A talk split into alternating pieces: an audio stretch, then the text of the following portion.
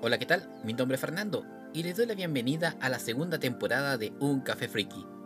En el episodio de hoy estaré hablando de Urotsuki Doji, una película de animación japonesa de los años 80 que tuvo una gran controversia aquí en Chile como en Latinoamérica, debido a su cantidad de violencia, sangre y tentáculos.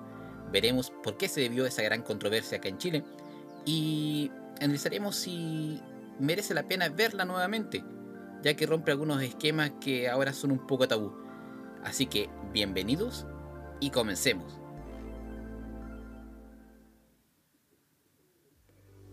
Como siempre empiezo diciendo en todos mis podcasts que para hablar primero de la obra tendremos que empezar a hablar de su autor, que en este caso estamos hablando de Toshio Maeda, que nació el 17 de septiembre de 1953 en Osaka, Japón.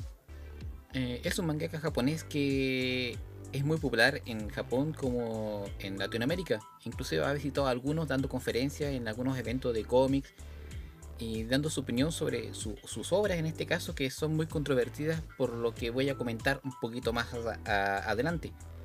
En, en, sus obras generalmente es popular por generarse al estilo hentai, que para los que no saben lo que es el género hentai es podríamos explicarlo que son, entre comillas, paréntesis gigantes, monas chinas, eh, desnudas teniendo relaciones sexuales. Bueno, hay una gran gama después que se dividen en, varios tipos, pero generalmente gente es eso, que son como los dibujos japoneses que se toman de forma erótica. Y entre los años 80 y 90 fueron muy populares en ese sentido. Los trabajos de Maeda presentan con frecuencia a mujeres jóvenes eh, molestadas por monstruos, acosadas por monstruos, y que estos monstruos por lo general tienen tentáculos. O sea, estos demonios o monstruos con sus tentáculos es un poco difícil explicar en el podcast, pero tienen relaciones con ellas a través de sus tentáculos.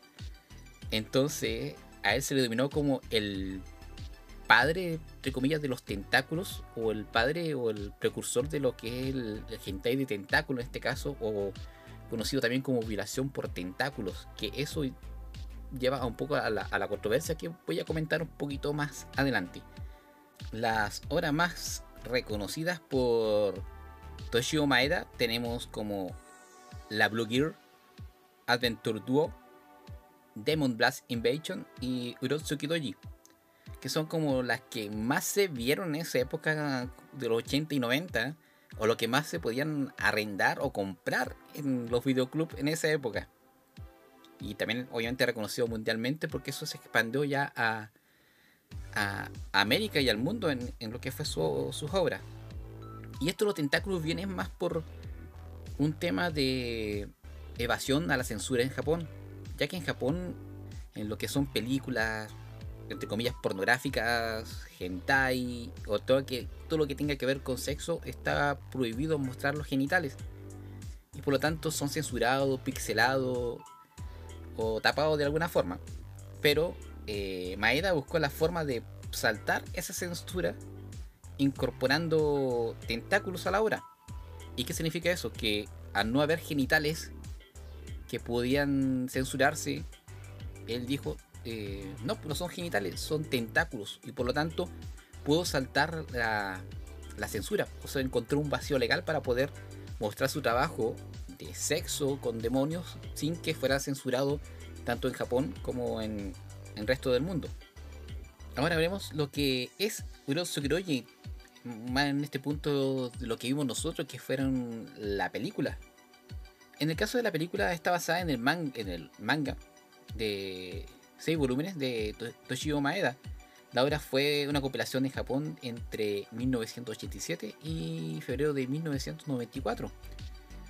Y es que Urotsuki Roji no es una película, sino es un conjunto de ovas. Ovas significa que son como capítulos largos que salen para televisión o para el cine, bueno, en este caso para televisión en esa época, que se reúnen, se reunieron estos tres, estos tres ovas y se realizó una película para poderla comercializar en Estados Unidos y Europa. Y quedó alrededor de una hora 45 aproximadamente, casi dos horas. Y es una mezcla, como explicaba recién, que de acción y gore, con un toque de sexo obviamente, porque es un hentai. y con sangre, mucha sangre y tentáculos, lo que llama mucho la atención. Debido a que rompió el esquema de lo que eran las películas hentai de esa época. Fue como el precursor y el que inició toda esta tendencia que más adelante se fue desarrollando con otras temáticas. Pero manteniendo obviamente la, esencia original de, de Maeda. El director de esta película o recopilación de, de ovas tenemos a Hideki Takayama, que nació el 28 de enero de 1954. Él, aparte de director, también hacía storyboard y participó en muchas obras que son reconocidas eh, por algunas personas. Por ejemplo, participó en 10, fue director de 10 episodios de Capitán Futuro. También participó, fue director de Ages Fial 21 en el episodio 41. Eh, también dirigió La chica super, la chica superpoderosa Z, perdón, que fue con dos episodios de Los Universe, que buena serie, que estuvo participando, en fue director en un episodio y participó en el storyboard Street Fighter 2 con un episodio, y así como muchos, muchos más que en un listado enorme que se sabe mencionar, pero no se limita a, al Kurotsuki Doji, sino que también reconocido por haber participado y haber dirigido muchas obras que son importantísimos capítulos de episodios de, de series. Como comentaba recién, la película consta de tres ovas que fueron entre 1986 y 1989. Y se tomó la libertad de modificar la obra original de, de Maeda en el sentido que la occidentalizó un poco. No sé si está bien dicha la palabra porque para hacerla más comercial, eh, lo que hizo fue mm, agregar un poco escenas más violentas y de sexo con la exageración de tentáculos para hacerla más, más popular en Occidente. O sea, la obra original, que es el manga de Maeda, no es tan exagerada o tan explícita como lo que es en, el, en la película. Entonces a Maeda podemos decirle que no le gustó mucho esa versión de, su obra, porque a lo mejor puede que lo encontró demasiado exagerada o abusiva, pero claramente el mensaje que quería él entregar en su manga, porque a pesar de todo, el manga posee una historia un poco más detallada y más profunda, cosa que en la película pasa por alto y es algo súper algo super superficial. Así que vamos a entrar ahora a hablar de los personajes súper rápido para sentarnos más en la historia y mi opinión. En este caso tenemos en los personajes eh, a tres razas. Estas tres razas encontramos a los personajes principales, que cada raza pertenece a una dimensión que está dentro de este universo. Y en el caso tenemos de un lado tenemos a los Yujinkai, que son los hombres bestias, y ahí tenemos a Amano Yaku y a Megumi, que son los encargados de buscar al, a un dios superpoderoso, podríamos decir, que está encargado de unir estas tres dimensiones y llevarlo a un mundo de paz y armonía. Tenemos a los Makai, que son como los demonios, que son los encargados de poseer a los cuerpos de mujer o que se obsesionan por las mujeres. Y su función es poseerlas literalmente con sus tentáculos. Y tenemos a los humanos, acá tenemos a Nagumo, que es como el protagonista, que es el, podríamos decir que es como el enviado o el, el portador de este dios, el que renace o reencarna este dios. Akemi, que es el, el amor de Nagumo. Tenemos a Osaki, que es un personaje que sale al principio que se cree que es este dios que se llama Shojin, que va a unir los mundos, pero no es así. Y tenemos a Nikki, que es como rival de Nagumo, que está enamorado de Akemi, pero no lo pesca nadie. Obviamente, Nagumo igual un poco tonto en su personalidad y un poco obsesionado por las mujeres. Entonces eso se y se plasma muy, muy mucho en, la película.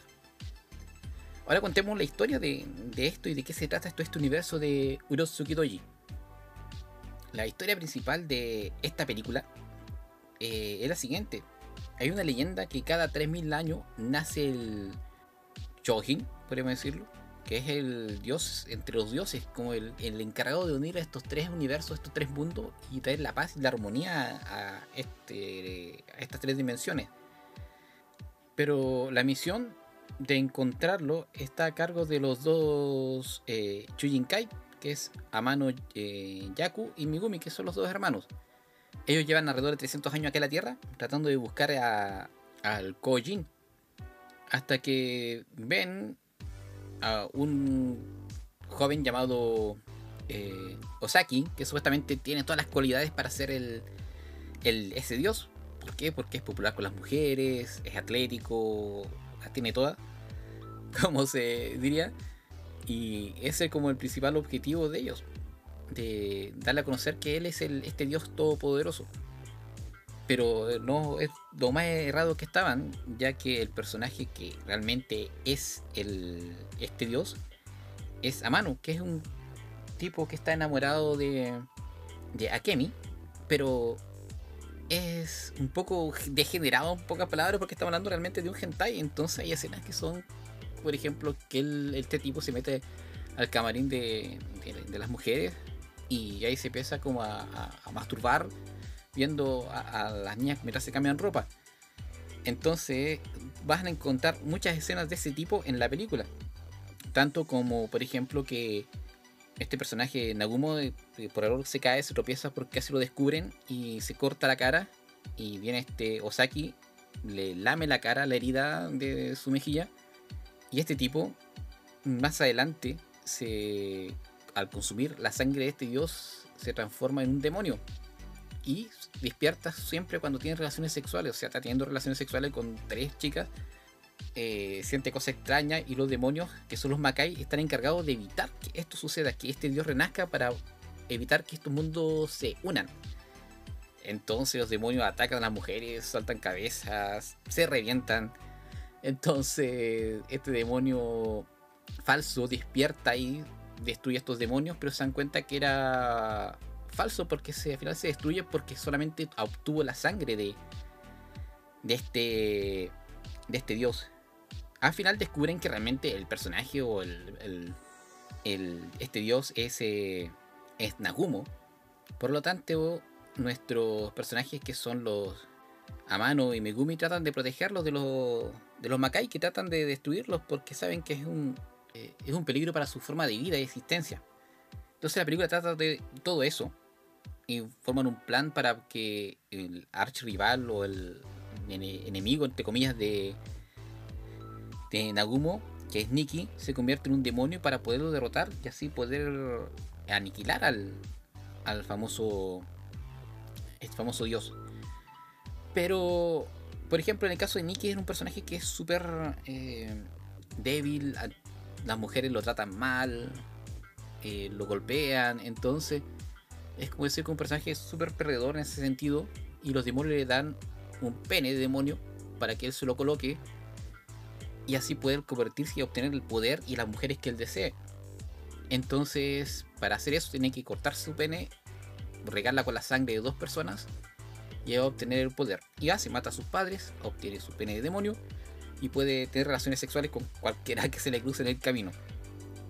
Y así nace el, como entre comillas, el rival de, de Nagumo, que es como este dios, y se enfrentan un par de veces hasta que un demonio toma el cuerpo de él y se forma la, una pelea entre comillas final. Pero es solamente como una ilusión porque al final eh, nos damos cuenta de muchas cosas al final de, la película.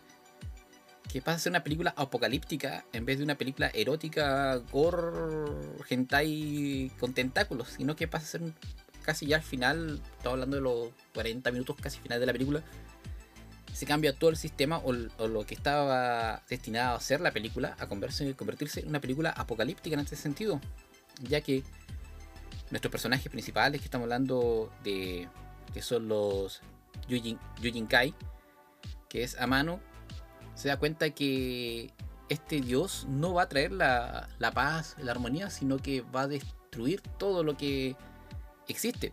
O sea, va a destruir todo para que renazca todo nuevamente y así poder tener la paz y la armonía de estos mundos. Y el, este dios no es el, el Chojin, no es el, el, que va a traer la paz, sino que es el hijo del Chojin, que va a purificar eh, lo que va a hacer es limpiar el, mundo de toda la amenaza para traer al, al original que va a purificar y crear nuevamente la, la raza. Y un final apocalíptico literalmente de la película. Y eso me gustó porque es un cambio de switch grande en lo que era la trama de la película. Como te saca un poco más de lo que es el hentai, los tentáculos, el sexo, la explosión y la sangre, a darte un concepto distinto que te da, voltea lo que tú estás predestinado o pensando lo que iba a pasar. Pero esto lo voy a hablar ya un poquito más en, mi, opinión personal. Y esto fue como resumiendo lo que es la película en, general, porque igual hay detalles y lo ideal es que ustedes también la, vean y puedan tomar sus opiniones. Porque yo solamente voy a dar la pincelada para no espolear tanto, ya, mucho en todo caso, pero es para que se, le interese y puedan disfrutar de, esta película.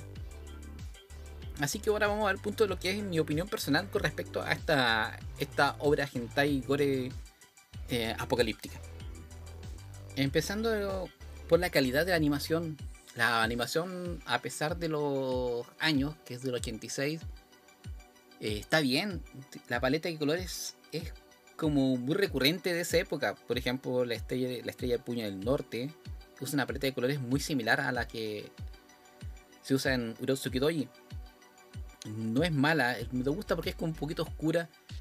Y eso se adecua mucho a lo, a lo que es el entorno de la, de la película, porque está en una película oscura, ¿eh? de demonios, de escenas de sexo, y eso como ayuda a la ambientación, se puede decir. no sé si se entiende un poquito la, idea, pero es eso, que la paleta y la animación está bien hecha para la época, para ser de los 80, llama mucho la atención y está bien realizada, a mi parecer. Y eso es lo, agradable. Y obviamente al principio de la película, al momento de comenzar, cuentan lo que es la, trama de, qué se va a tratar y al pum, te lanzan la imagen hentai y sus demonios teniendo relaciones y ya saben que lo que es un hentai y lo que van a ver dentro del transcurso de la película. Así que no hay que sorprenderse de lo que van a ver más adelante. Decir, cáspitas, ¿qué es esto? No, ahí te muestran directamente lo que va a pasar en, en contexto de, de esta misma. Y esto pasa como y esto pasa en los primeros 40 minutos encontramos sexo, explosiones, demonios, sangre, tentáculos y se repite en el transcurso de esos 40 minutos. Y por lo tanto, eso conlleva a que los personajes no tengan un desarrollo completo. Me explico, o sea, al principio vas a encontrar imágenes de sexo, al protagonista masturbándose, a otro personaje teniendo sexo. Entonces no hay un desarrollo completo porque, ah, ya sé, es un OVA que no es este, pero si enfocaron un poco más, y un hentai, ya sé que es un hentai también, y que de eso se trata, pero darle un poquito más de énfasis a la historia y a los personajes para poderlo complementar de mejor manera hubiese sido ideal, porque no, no, no siente como apego hacia el protagonista, ni eso, inclusive se siente más cercanía hacia el, a, Mano, que es el que está buscando al, a este dios, porque es un personaje con carisma, eso sí bien desarrollado. Y no Nagumo. Nagumo pasa a ser un personaje secundario, a mi parecer, eh, porque está ahí, es como el ser que no quiere convertirse en demonio, que se quiere pescar a la, protagonista, al final se la pesca, se convierte en el demonio, pero Nagumo, eh, a Mano, perdón, es que tiene que luchar, esforzarse y buscar aclarar qué es realmente ese dios, si es bueno o malo. Entonces él tiene un, desarrollo más complejo dentro de la, película. Y eso se ven después en las, secuelas posteriores que, que tiene esta película. No es, no es una sola, sino que son alrededor de cuatro películas que han aparecido realmente a, la fecha. Y de la misma temática, del mismo universo de Urosuki Doji. Otra cosa también es que uno se fija que, un ejemplo, el, protagonista se convierte en, entre comillas, el protagonista. Nagumo tuvo un accidente, se da por muerto, despierta, ve una enfermera, tiene relaciones o abusa de esta enfermera y se convierte en, este dios, en el Kojin. Al despertar y tener relaciones, se revienta a esta mujer, la hace explotar y se convierte en un demonio gigante que saca su pene, se convierte en un tentáculo gigante que va absorbiendo gente. Emerge del hospital como un demonio gigantesco con tentáculos por todas partes y después la otra escena como que nadie pasó nada, o sea, como que no le interesó, no importó, o dio lo mismo, o nunca pasó eso. Entonces esa parte que realmente causado controversia o he dicho, oh, pasó tal cosa en el hospital, no, como que pasan de largo y se centran más en, los demonios, sexo que tentáculos, eso es lo que me da a parecer. No se enfoca más en, el entorno tampoco de lo que está sucediendo. Y lo otro que comentaba recién de que el, este de Dios, el Kojin, que, ah, que, quiere unificar este universo y cómo los demonios tratan de impedir eso. Que va a ver perjudicado, bueno, en este caso los los Makai van a ver perjudicado lo que es su estilo de vida y tratan de impedir ese cambio. Que eso lo tomamos de forma personal, que no estamos preparados para cambiar realmente nuestro estilo de vida. Si vemos algo que va a interferir como, con nuestra forma de vida, nuestro entorno, nuestra zona de confort, nosotros nos disgusta y nos molesta. Y este concepto lo toman los Makai y está bien conceptuado en ese sentido porque obviamente no, vamos a llevar eso a, a, forma personal de un hentai, pero es verdad pasa eso, que uno tiene una forma de estilo de vida o, una, o tiene una zona de confort que no quiere ver alterada. Y cuando es realmente alterada de una forma drástica, uno se molesta, se siente furioso y trata de corregir eso para que no pase. Aunque no siempre eso es bueno, porque a veces es necesario salir de esa, forma de, esa zona de confort. Perdón. Ya me fui mucho en la profunda, así que sigamos viendo el, otro argumento de que el Kojin este demonio, al final del cabo, no era el, demonio que era, o el ser que iba a traer la paz, sino que eh, un demonio destructivo que iba a arrasar con todo para sembrar un nuevo mundo, un nuevo estilo de vida o una nueva creación. Y ese concepto me gustó porque te cambia todo el contorno de la película. Como decía al principio, los últimos 40 minutos se basa en eso, descubrir que este ser realmente no es un, es un, dios benevolente o que va o de paz, sino que va a cambiar todo el concepto que hay, limpieza profunda realmente y incorporar un nuevo estilo. Y eso une a los demonios y al final, entre comillas, a los demonios, los Makai, a, a los hombres bestias que son los Yujinkai en una especie de batalla final para poder derrotar a este ser que va a destruir todo. Y ahí se basa como entre comillas, esa es la batalla final que une a estos demonios y a los hombres bestias para poder derrotarlo. Que si es poleo lamentablemente no se logra, el demonio queda en la tierra tratando, arrasando con todo lo que hay para que el hijo de él con la protagonista, que es la chica enamorada del, de, Nagumo, eh, pueda crear este universo este nuevo mundo de paz. Y eso es lo que ve en una predicción a mano.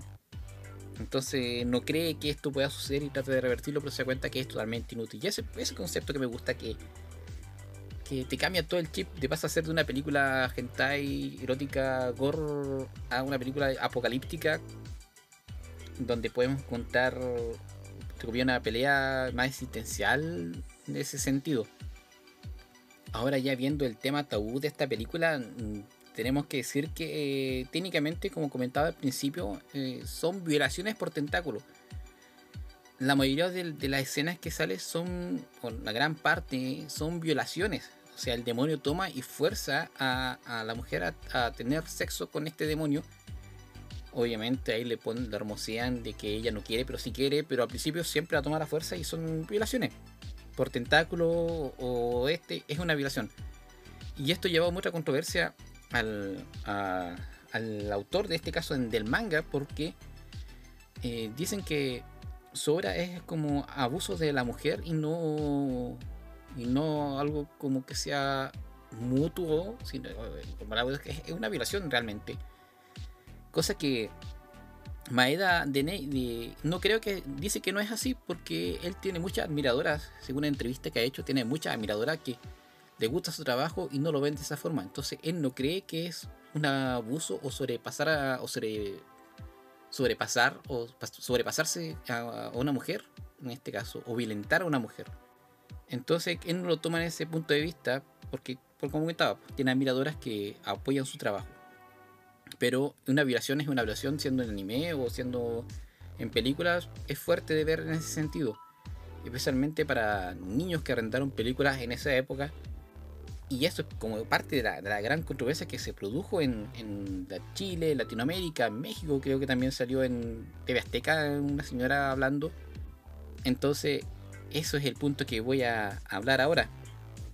El escándalo acá en Chile eh, pasa cuando una señora arrenda una película para su hijo, obviamente que era a menor de edad, estamos hablando del año 96, 95 aproximadamente, y la arrendó porque era una película de dibujo animado la señora un día, dice la leyenda, el rumor, que el niño le pregunta a su mamá si la vagina tenía dientes. Entonces, ahí se gatilló todo, pa. ¿Cómo debe ser un niño que, o cómo la mente del niño para saber que la, vagina tiene dientes? Pero, está hablando de un niño, entonces la, la mente, al ver eso, que no era correspondida a su edad, y tampoco había una regulación en ese sentido, pude, tenía acceso a eso y también culpa a la señora que pasaba eso pensando que era un dibujo animado y le mostraba, arrendaba eso a los niños. Entonces esto llegó a aparecer en un programa de reportaje que se llamaba Contacto, que se emitió el 28 de agosto del 96, donde se eh, habló de la violencia del anime, que no eran aptos para los menores de edad.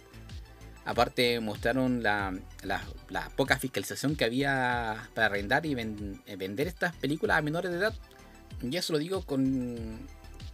Porque yo viví eso. Yo iba a arrendar películas. No estaba hablando de Grosso en este caso. Pero tú arrendabas una película, no sé, por Ninja Scroll. Y no te decían nada. Entonces tú la arrendabas y podías encontrar gente ahí perfectamente. Y arrendarla y nunca te fiscalizaban. Ni decían, oye niño, sí que esto no es para ti. Sí que no las personas la arrendaban porque era como la novedad. Entonces, mientras generaban ingresos, ellos nunca iban a decir nada. Entonces ahí empezó el revuelo de, todo esto. Ahí empezó a fiscalizarse lo que eran las películas. Empezó a, haber más control para arrendar. Algunas películas se sacaron literalmente del, comercio y dejaron de existir. Solo podías encontrar los Caballeros de Zodiaco, Dragon Ball y una otra, otra cosita, pero nada tan fuerte como Grosso Doji en esa época. E inclusive salió, fue por, fue no, portada, pero apareció en un diario nacional que es el diario de la cuarta, que tiene un sentido de relatar la noticia un poco eh, más corriente, podríamos decir, más del, pueblo, entre comillas, que se entienda mal, pero más, más corriente de explicar las cosas. Y el, el, el cabezado decía 5 detenidos y 196 cassettes de monos cochinones decomisados. Entre ellos 102 ejemplares de Urotsuki Doji estos tendrían calificación para mayores de 14 años por el Consejo de Calificación Cinematográfica. Pero según la policía investigó que estos al momento de ingresar a Chile se pasaron al Consejo de Calificación Cinematográfica, pero ya censuradas o ya con esas partes eliminadas para poder ser ingresadas. Entonces el Consejo le dio calificación de 14, pero además copias que siguieron llegando ya eran más explícitas y sin esos cortes. Entonces ahí encontramos los tentáculos, las eyaculaciones con de colores, los fluidos, todo ese tipo de cosas, la sangre, los cerebros, los ojos que se salen. Entonces ahí ya era culpa de que también que la arrendaba, que no nos fiscalizaba. Entonces, esa controversia pasó y vieron, como explicar, se hubieron detenidos, se entrevistaron a las personas de medio de la animación, entre comillas, personas que hablaban de, de, de anime en esa época, y se calificaron y se, se, persiguió, entre comillas, como algo satánico. Incluso los que zodiacos estuvieron metidos ahí, que eran demasiado violentas. Akira, cuando se estrenó en televisión, también lo querían prohibir por su cantidad de violencia en, para niños. Entonces, esto lleva a una conclusión que es culpa de los padres o culpa de las personas que arrendan este tipo de películas, arrendaban este tipo de películas. Yo creo que es una. es compartida la culpa porque actualmente pasa en los videojuegos. Yo por un tiempo trabajé en una tienda comercial y mamá, no sé, anda, venían con sus niños chicos y 10 años venían a comprar el GTA V. Y yo le decía, señora, ¿usted sabe que este juego es para mayor de edad? No, no sabía por qué. Le explicaba, esta escena contiene escenas de droga, sexo explícito, bla, bla, bla. le y, le explicaba lo que era la regulación, regulación de los videojuegos. Y ahí le decían, viste, Pedrito, no, no tendría que, ¿por qué este juego? No, me dijiste que era así. Pero yo creo que a lo mejor la ciudad se iba y compraba en otro lado donde no le dijeran nada. O a lo mejor también puede que haya hecho caso y no comprar. Y así intuirlo. Tampoco hay un. hay una forma de decirle a las personas o, publicidad decirle estos juegos son para tal persona, sino que uno tiene que saber, sabe porque trabaja en eso o lo averiguó, pero no hay como una normativa que te explique eso acá en Chile. No sé cómo será en otras partes. Y yo creo que lo mismo pasaba en, esa época, que las personas, por ser un dibujo animado, no sabían que tenía un contenido sexual explícito y demasiado fuerte y cargado. Entonces las mamás, los papás arrendaban esas películas a los niños. Entonces le daba lo mismo porque se preocupaban total, son dibujos animados. Y también culpa también de, la persona que la arrendaba que no explicaba. Sí, obviamente era labor, en este caso de los videojuegos, de explicar a las personas que, que era así, porque si no había multa. Entonces es una responsabilidad compartida. Y que a muchos, no sé si fue para bien o para mal, eh, vieron esa escena, hicieron sus cosas con esas películas. Entonces, no sé, fue una etapa de la vida que causó controversia, para bien o para mal. Y, mejor porque así se regularizó todo. Tiene que pasar algo para que tomen conciencia, regulación de, estas cosas que, causaron. Vale la pena verla si eres una persona de mente abierta o una persona que la viste cuando cabro, chico, joven. Vela, es entretenida a pesar de la, del contenido y aunque, por eso digo, tienes que ser ya una mente mayor. Esto yo, si hubiese tenido, no hubiese visto, no sé, es como difícil de explicar, pero no está, se nota que no es apta para un niño de 14 años, 13 años, 10, 9, menos, menos de... Estamos hablando de niños de ya pero jóvenes, 16, 17 años, sí, lo podrían haber visto, pero por la poca normativa muchos niños la vieron y no, no, nunca, no fue la idea de, eso, sino si eres una persona de mente abierta actualmente, consciente de lo que es este, vela y disfruta y vuelve a tu niñez, entre comillas, porque es una buena película, entre comillas. Mejor el manga, si buscan el manga mejor, porque no es tan explícito, eh, más, más, más profundo en ese caso. Lo que el Maeta explica, que su manga es mucho más, más profundo en, historia que en las películas. Entonces, si tienes la posibilidad, de ver el manga, leer, el manga, léelo. Pero no se lo muestres ni a tus sobrinos, ni a tus hijos, ni. No, prohibido, literalmente. Y bueno, este ha sido el, el capítulo de, de hoy. Espero que le haya gustado. Pero antes quisiera mandar unos saludos a unos colegas, compañeros, a varios, a varios podcasts que me han apoyado y me han dado su apoyo. Tenemos a Dos Geek, un podcast que se maneja mucho en el tema de lo que es película, juego, todo lo que es en el mundo geek. Son muy entretenidos. Tenemos también el Sofá Geek, que el colega acá es demasiado seco en lo que es películas, se maneja demasiado y muy, muy bien informado.